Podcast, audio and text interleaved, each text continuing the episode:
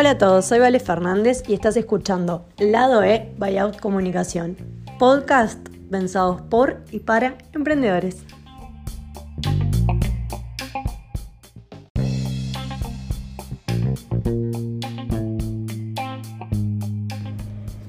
En este nuevo episodio de Emprendiendo por Emprendedores es el turno de Sofía Abdala, la creadora de la cuenta de Instagram Nefelibata, donde ilustra parte de su diario íntimo. ¿Querés conocerla? No dejes de escuchar este podcast.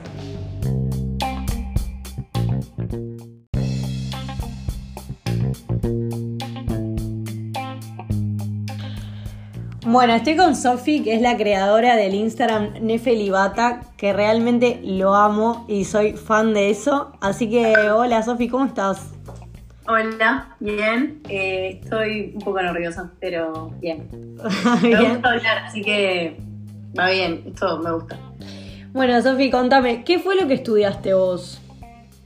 Yo eh, sigo estudiando comunicación por eso justamente digo que me gusta hablar, me gusta mucho todo lo que es comunicar y eso. Y el Instagram ese que tengo es básicamente comunicar, o sea, a través de textitos y diseñitos y cositas. ¿Y cómo surgió esa cuenta?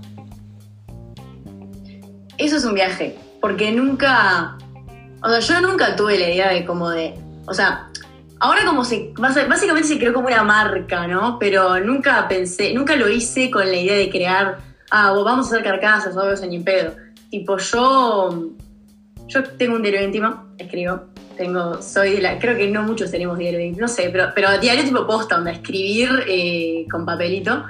Y una vez me lo puse a leer, me habían roto el corazón, también estaba por una situación media ahí. Me lo, puse a leer y dije, pa, hay frases acá que tipo están buenas, capaz que tipo si las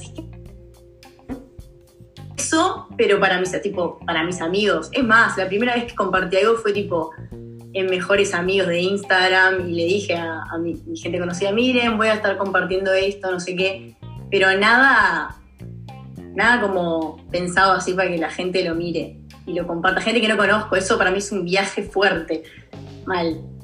¿Y cuándo caíste, tipo, que lo que estabas haciendo como que le empezó a gustar a la gente y empezaste a tener como un feedback y dijiste, pucha, o sea, esto se está yendo para arriba? Eh, en realidad hubo como varios momentos. Uno, al principio cuando empecé a ver que, ponele, una amiga mía, que ya sabía de la página, pero porque, por eso que dije como que lo compartía con mi, gente más cercana, lo compartía en su historia, entonces le llegaba a otra gente. Eso fue, eso básicamente como le llegaba a, los demás, ¿no? Y ahí empecé a ver, porque Instagram tiene una opción para, para ver quién publica tus cosas, tipo en la historia, no sé si sabía, ahí yo no sabía, me quedé tipo, bueno, con esto. Eh, y me fijé y había gente que compartía que no conocía y eso fue como, qué raro. Pero igual eso no fue como el boom, digamos. El boom, boom posta fue con las carcasas, siento yo. ¿Cómo empezaste a hacer un merchandising de lo que hacías?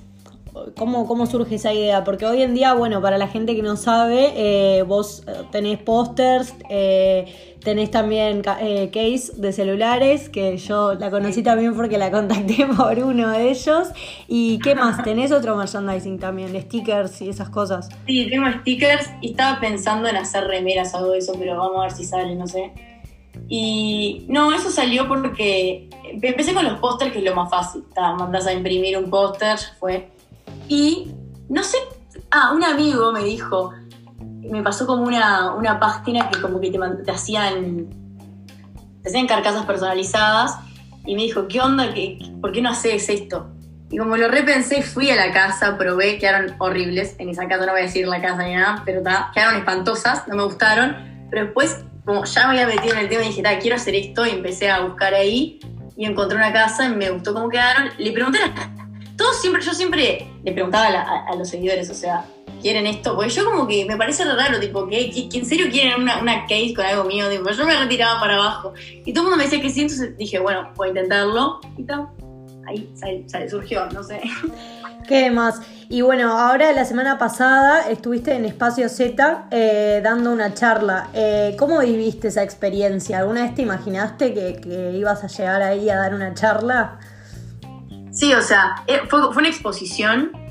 Yo nunca había, nunca había hecho, nunca había mostrado mis cosas ahí, porque fue como muy, a ver, yo ya, ya ahí ya tenía, fue la semana pasada, hace dos semanas, no sé, ya ahí ya tenía un público. Yo sé que la gente lee los textos que, que escribo y eso, pero yo no veo a la gente cuando los está leyendo. Ahí era, fue un viaje para mí porque lo veía, veía a la gente en persona leyendo las cosas y yo estaba ahí, o sea, me veían en mi cara, tipo, sí, yo escribí eso. Y además eran, porque es muy, son cosas muy personales, entonces es como, me, me, impactó. Y también me impactó ver a gente sacándole fotos a, las cosas cuando yo estaba. No sé, verlo en persona me impactó. Me hace acordar a que, por ejemplo, siempre cuando el otro día hablaba con una amiga y me decía, ah, esta página tiene 100 seguidores, no es tanto, no sé qué. Yo pienso, 100 seguidores en realidad es un montón. Imagínate 100 personas en un cuarto. Yo, es un montón. Es como que para mí no, no dimensionamos. Cuando lo ves en persona, que me pasó ahí en la exposición, vi ahí gente, digo, en serio, leyendo las cosas, viniéndome a hablar, todo fue como, pa, como fue diferente al Instagram, no sé. Es que sí, ponele, a mí me pasa también que yo em, e, escribo hace años, cada vez que como que tengo una situación, es como mi forma de hacer terapia. Y me pasó que cuando conocí tu cuenta me pasó eso, porque es verdad lo que vos decís, a veces, o sea, uno como que se ciega a los seguidores en cuanto a números, pero hoy te a mí me pasa con los podcasts que cada tanto me escriben personas y es como, capaz que son cinco, pero para mí ya es un montón porque valoro que la gente como se tome el tiempo de, hacer algo que haces.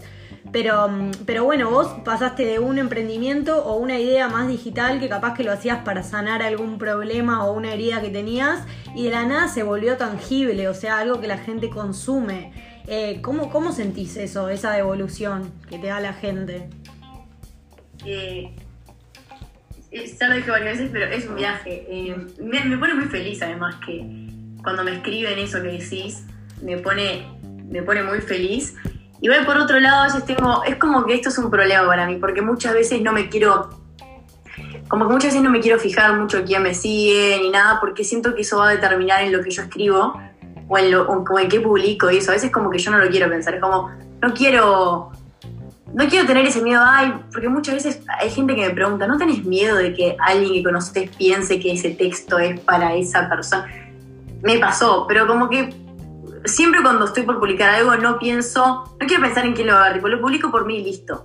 Pero es ya eso empezó a ser un problema porque es como que estoy entre no no prestarle mucha atención y también prestar atención, porque hay gente que tipo, el feedback me recibe y me encanta. Entonces es como, pero está bueno, no sé. No, está buenísimo igual, o sea, lo que decís, porque es como nos pasa a todos. A veces capaz que uno en las redes como que se quiere destacar más por las cosas que hace y capaz que alguien que te conoce dice, ah, pero esto está dedicado para... y vos como que quedás, sí, pero no, bueno, está, y está bueno que, que, no le tengas vergüenza como a que la gente, o sea, porque estás abriendo tus sentimientos en realidad, es como... Sí. Puede pasar. Es que yo siento que, claro, yo siento que en realidad todo, toda esa cuenta, esto va a sonar pero todo, eh, todo tiene más que ver conmigo que con el otro, todo lo que escribo. Yo siempre digo eso en realidad, siempre cuando alguien me, me cuenta el problema de otra persona lo que sea, todo lo que decís siempre habla más de vos que del otro en sí. Entonces, yo lo, que hago lo, lo, hago para mí, obviamente. Las personas siempre digo que me sirven, la gente me sirve de ancla como para analizarme a mí, pero todo tiene que ver ahí conmigo y la gente que lo lee tiene que ver lo interpreta pero con uno mismo. Es por eso que tipo, el, otro ya fue, no, no, no, me gusta concentrarme en el otro así. No quiero que el otro sea el protagonista, ¿entendés? Lo que digo. No, está perfecto. Y aparte está bueno porque es algo que, como te, como te lo dije anteriormente, para mí va más de sanar y como de uno cuando, no sé, descarga todo lo del día a día, que son un montón de cosas también. O sea, muchos sentimientos y cosas que a la larga vos te tenés que sanar a vos mismo. Y bueno Ahí sos un poco egocéntrico, obviamente. Bueno, ¿y cómo te viene tratando la, el COVID? Que este año fue un año bastante difícil, tanto al estudio, me imagino que, que hubo que innovar mucho en muchas cosas. ¿Sentís que te ayudó también en esto como de, proyectarte en, lo que hoy es tu emprendimiento, por decirlo así? Eh, ¿Cómo lo vivís? Sabes que no lo había pensado, pero ahora creo que sí, porque creo que tuve como más tiempo como todo el mundo, más tiempo conmigo misma. Y eso me. Y justo lo que yo hago tiene mucho que ver con eso de pensar y reflexionar con uno mismo, todo. Y además, siento que me dio más tiempo porque ah, las clases online me sirvieron, o sea, pierdo menos tiempo en no tengo que ir a la facultad, eh, no sé, me dio más tiempo para otras cosas. Y creo que por eso le metí más a esto. Puede ser. estoy pensándolo por primera vez en voz alta, creo. Y con respecto, vos haces comunicación, eh, ¿cómo, ¿para qué lado te ves y cómo te proyectás o sea, en el futuro? ¿Ya lo tenés definido o por ahora, nada, viviendo el día a día que yo soy licenciada en comunicación y es una carrera que obviamente tiene un montón de cosas para, montón de áreas, montón de, de lugares donde desarrollar tu creatividad y lo que estudiaste, ¿no? Sí, eso, yo, es que eso para mí es la ventaja y la desventaja de comunicación, es que tiene miles de cosas, pero al mismo tiempo, bueno, tiene miles de cosas, qué mierda hago. Entonces, eh, creo que no, no lo tengo muy definido todavía. A mí me gusta el diseño y todo eso, pero no lo tengo tan definido todavía. Perfecto. Y bueno, ¿qué le recomendarías a alguien que, también escribe o diseña o tiene como algún potencial para desarrollar en algo y como que no se anima como emprendedora? Porque si bien esto empezó como un hobby tuyo, hoy en día estás desarrollando como esto de emprender y exponer tu trabajo y demás. ¿Qué recomendarías? Eh, bueno, va a sonar re cliché, pero eh, como que no darle tanta bola a los miedos. O sea, porque miedo, miedo tiene todo el mundo. A veces uno piensa, digo, ay, cómo se anima, no sé qué, le chupa todo un huevo. No, no le chupa todo un huevo a la persona. Somos humanos, es imposible que le chupe todo un huevo, a menos que tenga alguna patología rara, es imposible que le chupe todo un huevo. Ahora, a veces lo que pasa es que tus ganas de crear y de mostrar son más grandes que el miedo. Entonces, para mí es seguir eso, tipo, las ganas de, de mostrar algo. El miedo va a estar ahí, no es que ahí no tengo miedo, el miedo va a estar ahí. Darle bola a esas ganas de crear y de mostrar las cosas. Para mí eso es clave. Buenísimo, bueno, muchas gracias por, esta entrevista y por aceptar mi invitación para, para, dar a conocer este emprendimiento que les juro que a mí me encanta y yo se lo decía antes de que empiece la conversación, que soy fan y que todas las noches me pongo a leer porque en muchas cosas que habla Sofi, le juro que yo me siento identificada y creo que le pasa a mucha gente más. Gracias a vos.